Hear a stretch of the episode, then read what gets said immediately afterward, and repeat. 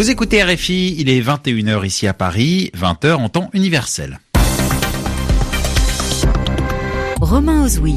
Bonsoir à tous, c'est l'heure de votre journal en français facile, présenté en compagnie de Sylvie Berruet. Bonsoir Sylvie. Bonsoir Romain, bonsoir à tous. À la une de l'actualité ce soir, la crise diplomatique entre Paris et Rome. La France annonce qu'elle rappelle son ambassadeur en Italie. Elle proteste contre des déclarations des dirigeants italiens qui remettaient en cause la politique d'Emmanuel Macron. Les négociations sur le Brexit toujours dans l'impasse. Aujourd'hui, la première ministre britannique, Theresa May, avait rendez-vous avec les dirigeants européens à Bruxelles.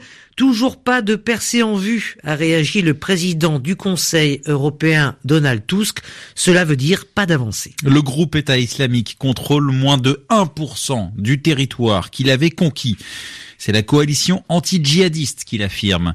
Mais de nombreuses questions ne sont pas réglées, comme celle du retour des réfugiés, en raison des restes d'explosifs qui se trouvent sur le territoire. Et puis peut-être euh, le dernier épisode dans la bataille judiciaire autour de la maison natale d'Adolf Hitler.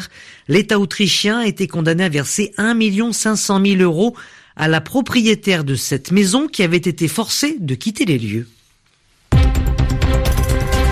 Le journal. Le journal en, français, facile. Paris a donc décidé de rappeler son ambassadeur à Rome. Oui, alors c'est une décision d'importance, hein, Sylvie. La dernière fois que la France s'est retrouvée sans représentant à Rome, c'était en 1940, donc pendant la Seconde Guerre mondiale. Alors pourquoi une telle décision? La crise couvait depuis plusieurs semaines, les tensions étaient de plus en plus fortes. Ainsi, à la fin du mois de janvier, le ministre italien de l'Intérieur, Matteo Salvini, avait dit qu'il espérait que la France se libère bientôt d'un très mauvais président.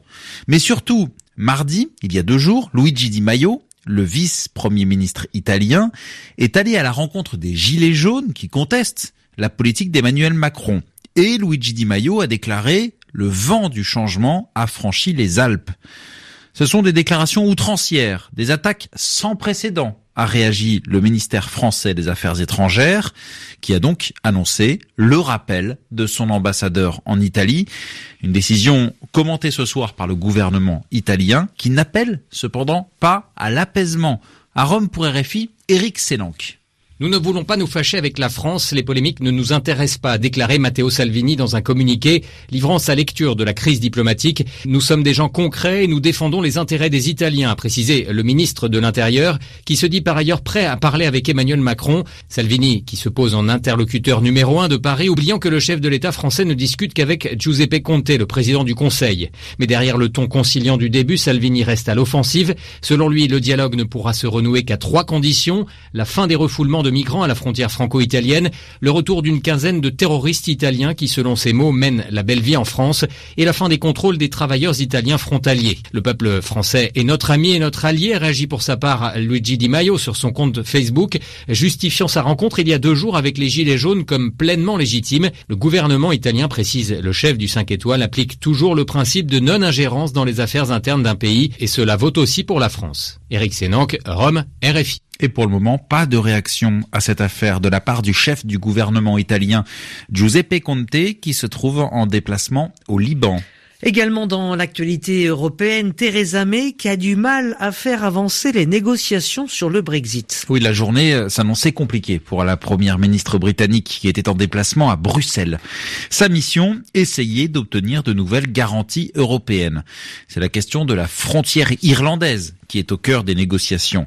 Donc Theresa May aujourd'hui a rencontré Jean-Claude Juncker, le président de la Commission européenne, puis Donald Tusk, le président du Conseil européen. Donald Tusk qui a écrit sèchement sur Twitter, toujours pas de percée en vue, les discussions se poursuivent. Alors Theresa May se voulait un peu plus optimiste après ces entretiens. Je vous propose d'écouter la première ministre britannique. Nous avons eu des discussions denses, mais elles ont été constructives. J'ai expliqué notre position et elle est claire. Nous devons obtenir des modifications juridiquement contraignantes à l'accord de retrait pour répondre aux préoccupations du Parlement concernant le backstop. Si nous apportons ces changements au backstop et qu'en parallèle nous avançons sur d'autres dossiers comme les droits des travailleurs, nous parviendrons à trouver une majorité stable au Parlement.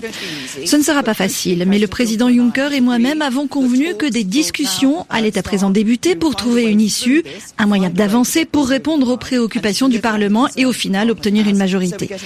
Je le dis avec clarté, je vais mettre en œuvre le Brexit et je vais le mettre en œuvre dans les temps. C'est ce que je vais m'efforcer de faire pour les Britanniques. Je vais négocier dur dans les prochains jours pour aboutir à ce résultat. Theresa May, la première ministre britannique ce jeudi à Bruxelles. Prochaine échéance d'importance dans les négociations sur le Brexit, ce sera lundi.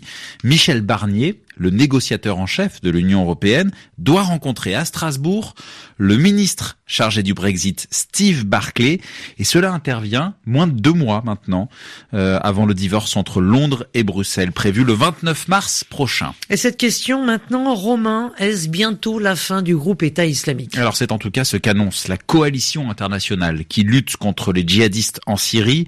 Elle affirme en effet que le groupe État islamique contrôle moins de 1% du territoire qu'il avait conquis en 2014. Propos en écho à ceux de Donald Trump, dont le pays se trouve à la tête de cette coalition anti-djihadiste. Hier, en effet, le président américain avait déclaré que la reprise à 100% des territoires conquis par les djihadistes, cette reprise devrait être annoncée la semaine prochaine. Mais même si la guerre contre l'organisation est gagnée, la page n'est pas prête d'être tournée, puisque de nombreux réfugiés ne sont pas prêts de rentrer chez eux. En Irak, ils sont 2 millions à avoir trouvé refuge à l'étranger, et il y a encore dans les rues irakiennes des restes d'explosifs. Illustration à Mossoul, c'est la deuxième ville d'Irak. Mossoul libéré il y a un peu plus d'un an et demi. Père Lodamar est le responsable en Irak du service de lutte anti-mine de l'ONU. Les zones urbaines représentent une grande partie des zones contaminées. C'est nouveau pour nous. Rien qu'à Mossoul, il y a 7 600 000 tonnes de gravats à fouiller remplis d'explosifs. Plus de 100 000 bâtiments partiellement ou totalement détruits avec peut-être des explosifs à l'intérieur. Nous ne sommes pas devant un champ de mines où on procède au déminage avant de le rendre à la communauté pour qu'elle puisse cultiver à nouveau dessus. Là, nous sommes dans un environnement avec des restes humains, des ceintures d'explosifs, des débris. Tout ça dans des immeubles qui font parfois 8 à 9 étages. Ça n'a rien à voir avec des mines antipersonnelles qui pèsent entre 200 grammes et un peu plus de 3 kilos. Là, il s'agit de bombes de 10 à 20 kilos chacune. En cas d'explosion, les victimes ont plus de chances d'être tuées que juste blessées. Propos recueillis par notre correspondant à Genève, Jérémy Lanche.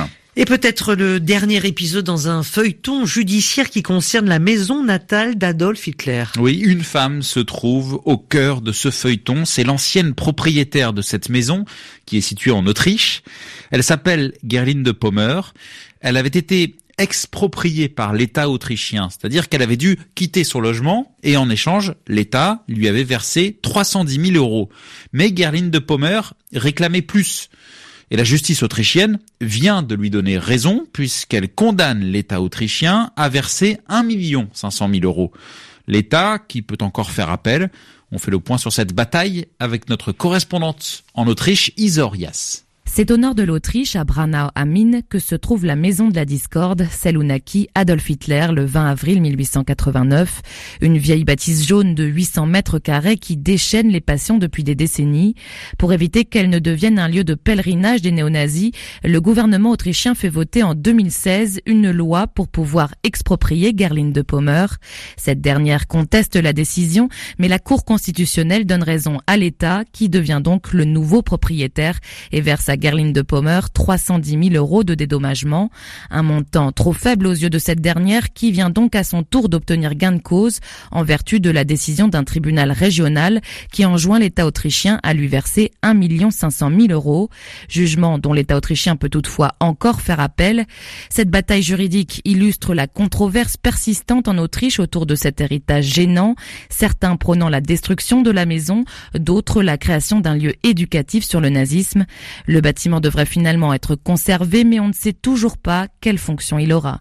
Isorias, Vienne, RFI. Football actuellement, c'est-à-dire en ce moment, se joue la dernière rencontre comptant pour les huitièmes de finale de la Coupe de France. Oui, c'est un match entre clubs de Ligue 1, le déplacement de Lyon, troisième au classement sur la pelouse de Guingamp.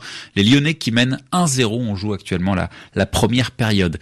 Merci Sylvie Berruet. Merci à vous Romain. C'est déjà la fin de ce journal en France, c'est facile. Et oui, 21h10 ici à Paris. Merci Laurent Philippot à la réalisation. Une heure de moins en temps universel.